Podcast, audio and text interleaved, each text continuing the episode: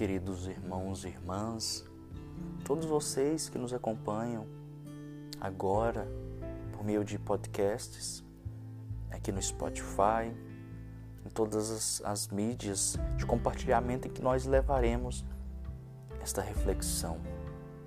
Meu nome é Padre Robson Caixeta e convido a você para que possa parar por alguns instantes para que juntos possamos levar o nosso pensamento a Deus. Esta é a primeira vez que, por meio da minha voz, quero fazer com que caminhemos em direção a Deus. Eu te digo, meu irmão, que hoje possamos deixar os nossos corações serem tocados pela palavra que Deus nos dirige por meio da carta aos Hebreus. Lá nós podemos ler que a palavra de Deus é viva e eficaz. Ela é mais cortante do que qualquer espada de dois gumes. Ela penetra até dividir a alma e o espírito, as articulações e medulas.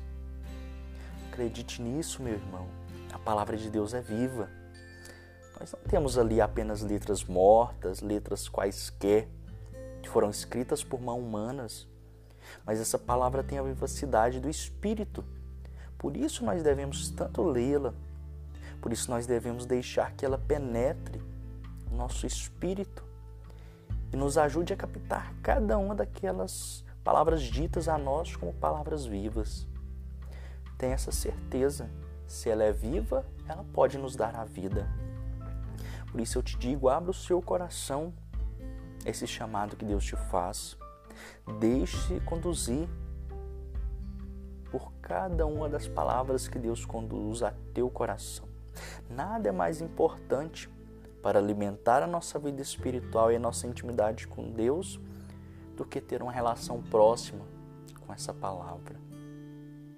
Meu irmão, te faço então esse convite que você possa compartilhar este podcast e que nós possamos juntos nos momentos fortes da nossa fé trazendo aos nossos corações o amor de Deus, a esperança, o motivo da nossa fé. Faço esse convite e que essa nossa primeira reflexão seja apenas a primeira de muitas. Nós estejamos unidos em um só coração e um só amor na nossa fé em Jesus Cristo que Ele, que é a palavra eterna do Pai, possa tocar o teu entendimento e o teu coração.